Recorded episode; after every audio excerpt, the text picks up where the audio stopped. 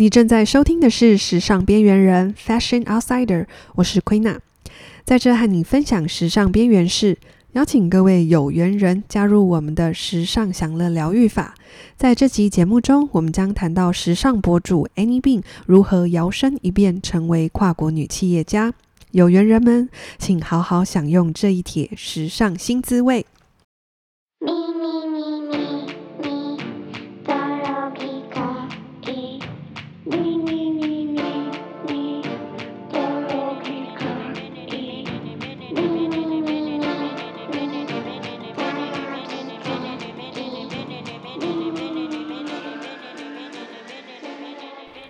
大家好啊、在经历第二季啊，二、月十五号结束之后呢，啊、我们今天呢迎来了我们的第三季。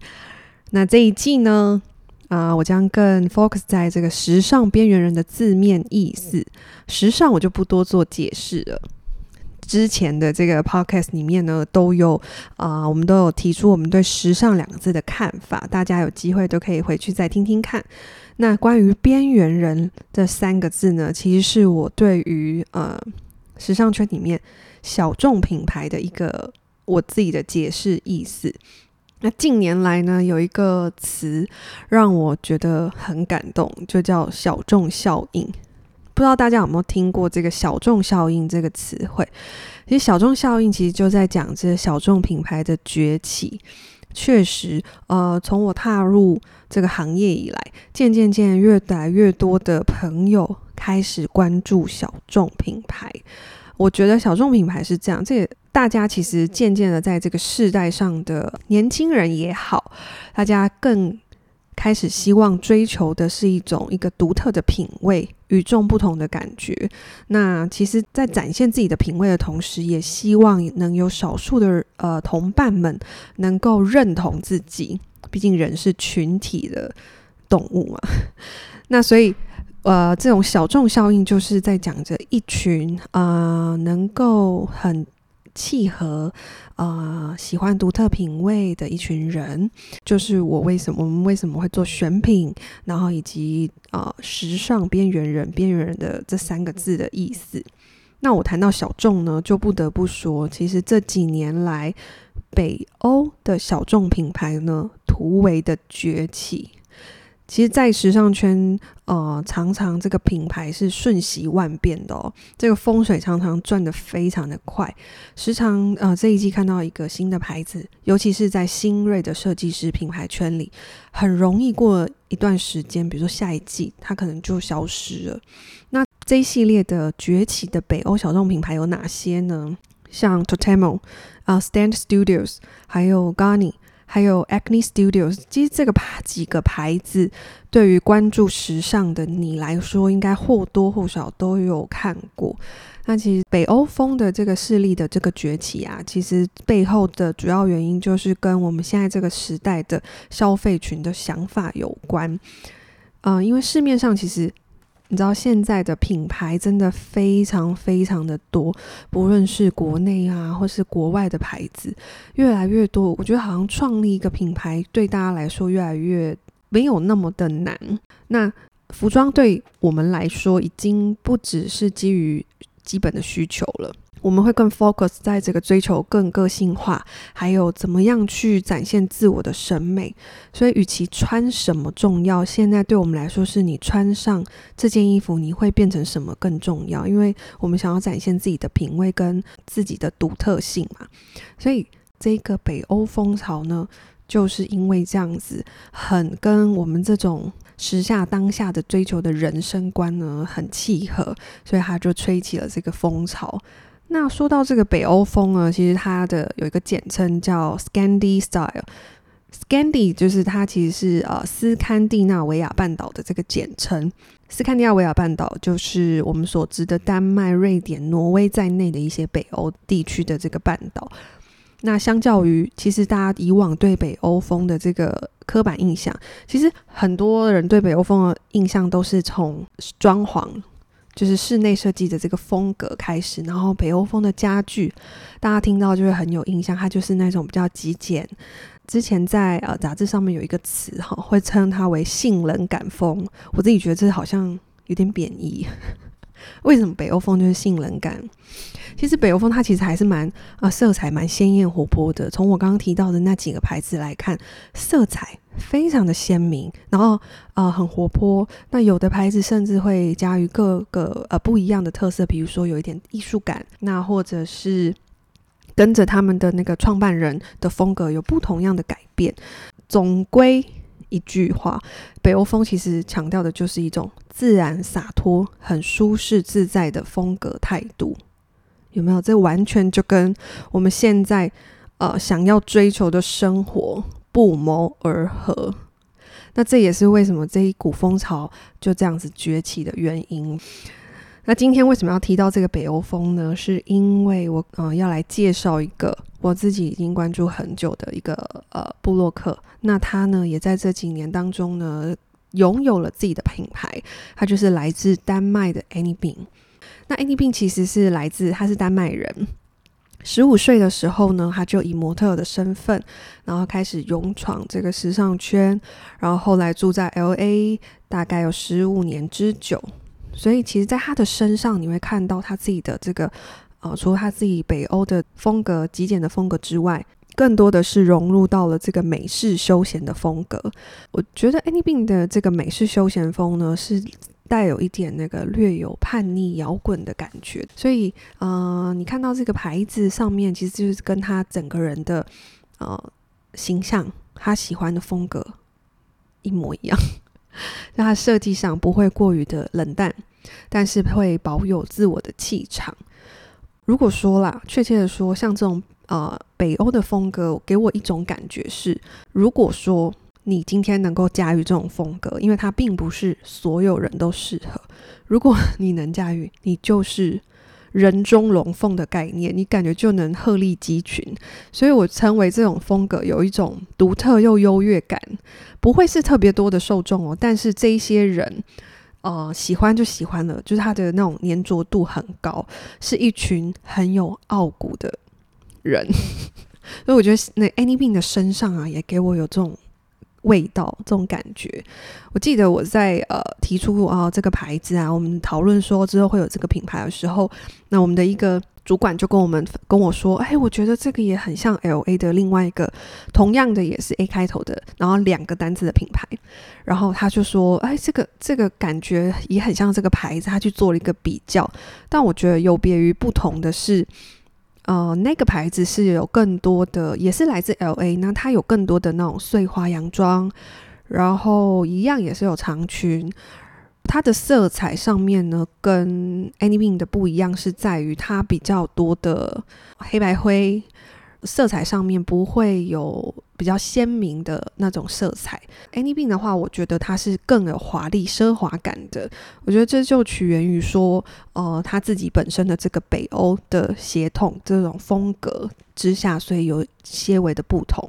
但他们两个品牌确实很喜欢用皮革说故事，因为 Annie Bean 它的呃每一季新一季上市的非常快，比如说别人的一季。他可能就会分为三小季，然后去上很多不同的呃三个系列，那他都会用一个一个的故事去分享。这样，我觉得这也跟他是一个说故事大王。他其实他的照片，他的文字不多，可是他的照片就会让人家很想看。对，那。我记得有一次在 Annie Bean 的访问中，他聊到他怎么样，到底怎么样去创立这个故事呢？其实是在他生完他第一个小孩之后，他先搬到瑞典嘛。那有一天老公去上班，他就想说，我自己可以做些什么事？他就开始在他家拿出他的一些二手衣服，开始放到网络上拍卖。就在那么一个小时内。他就把这些商品全部售出了。那当然这是基于他经营就是时尚博主多年，有很多粉丝，热爱他的粉丝。这时候她老公就觉得，就是哇哦，原来你有这么大的影响力，所以他们毅然决然的马上就搬回 LA，然后创立了这个牌子。她老公呢也成为了这个牌子的 CEO。其实我发现很多的女性的。创业家都是在结婚、结完婚、生完小孩之后，然后让他们好像是应该是更有动力嘛，然后就开始创业。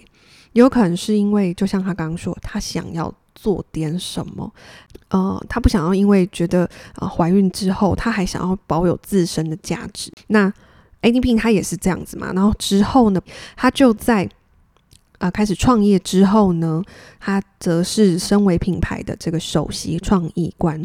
二零二一年到如今呢，他已经有超过三百多家的精品店皆有销售据点。我们当然也是其中之一。然后在二零一八年至今呢，他分别在洛杉矶、纽约、巴黎、伦敦、巴塞隆纳、马德里、柏林、雪梨都有旗舰店。我跟 Fiona 就是在巴黎遇见了这个牌子，因为我们那时候住的呃出差住的地方非常的近，所以我每天就是在那个门市那边穿梭。让我记得我那时候是因为他的呃。你知道巴黎的风格跟一个比较极简，然后有点酷感的这种风格，那我经过的时候，我就觉得很吸引我，我就终于就走进去，然后发才发现说，原来是我关注已久 Annie Bing 本人的同名品牌。那后面呢，其实像 Annie Bing 所所说的，其实我发现他们家也是很在意这个牛仔裤，他自己就有说。他在做这个品牌之前，他本身就是一个牛仔裤的那个收藏家、收藏家、收藏控。他自己有多达两百条的牛仔裤。其实像很多呃，我刚刚前面提到的几个牌子，他们也都是从呃牛仔裤起家。那每个牌子都会因为自己家里有呃一些特色性的牛仔裤的设计款式。呃，引以为傲。那 Annie Bing 也开始呢，就是不断的，呃，除了投入于牛仔裤之外，他也会在他的，你知道他的 IG 里面啊，最常出现的拍摄地点就是自己家。他常常在家自己家中呢拍很多的照片，然后看上去就是非常简单有型。像我常常观察他，你就会发现，我很喜欢看他跟他啊、两个小孩，然后。在周末的时候啊，就是会呃，比如说一起吃早餐，然后一起游泳。到现在夏天，他们就一起游泳啊，在海边。就他很爱他在周末的时候跟家人相处的时光，然后他就会都把它记录下来、拍摄下来，就是完全的展现一个很爱家又时髦的形象。我自己也很常被他种草。我记得很印象很深刻的是，也是一个来自呃。哥本哈根的品牌，它是一个那个瓷器的牌子。它拥有，我就观察他拥有真的非常的多。他很爱拿那个品牌的啊、比如说还有咖啡杯，然后杯瓷器的杯子也有分啊，早餐杯。就是他常常会去分享很多的不同的牌子。我觉得他是一个很爱国的，因为我发现他很多分享的品牌，且举凡就是我刚刚讲的瓷器啊、珠宝啊，都是来自于哥本哈根。那我觉得，呃，Annie Bing 的这个这个风格啊，其实一开始在引进他的时候呢，呃，我才发现说，其实他已经默默有非常多的 follower。台湾的呃很多的朋友一听到也说，哇，既然你们家竟然有他们家的这个。品牌有引进诶，那也确实有时候，呃，这种北欧的这种风格不并不是适合某一些人，就是不是那种很大众型的，但是这就是小众的意义吧。我觉得大家可以把这个 Annie Bing 的 IG 的风格学起来，没事在家拍照训练一下，还有善用这种黑白照。有时候真的是你拍照片的时候呢，你把它。转为黑白，质感立刻飙升到另外一个门槛。那我也发现，Annie Bing 除了是呃餐具瓷器控之外，他更是一个小香包的爱好者。他从一开始，嗯，博主时尚博主发迹的时候呢，他的小香就是大家就是非常 focus 在他的小香的收藏跟搭配的功力，因为他总是能够把这种比较奢华的。单品配到日常生活中，看起来有一种毫不费力的感觉。所以像是小香包、爱马仕都是，或是一些顶级的珠宝，它都能够很轻松的驾驭。我觉得这种独特的又有那种优越感的穿搭风格，就完全是呃，Annie Bing 它的它跟这个品牌的灵魂所在。那最后呢，跟大家分享这位来自北欧的时髦妈妈 的两位灵感缪斯。她也在成立品牌之后呢，把她这两位女神放入她的品牌经典系列的 T 恤中。一位就是 Jane Birkin，就是铂金包的呃灵感来源。那另一位呢，就是佩姬巴朵，她呃则是法国的性感女神。那这一股小欧风格，不知道有没有烧到你呢？希望小众效应能让我们呢成为这个世代中。最独特，然后 shiny shiny 闪耀的一群人哦！感谢你的收听，喜欢我们的节目呢，请点击追踪或留言你对这一集节目的宝贵意见。如果你对 Anypin 系列的商品有兴趣，欢迎至节目栏位寻找购买方式与连结喽。今天的节目就到这，我们下次见，拜拜。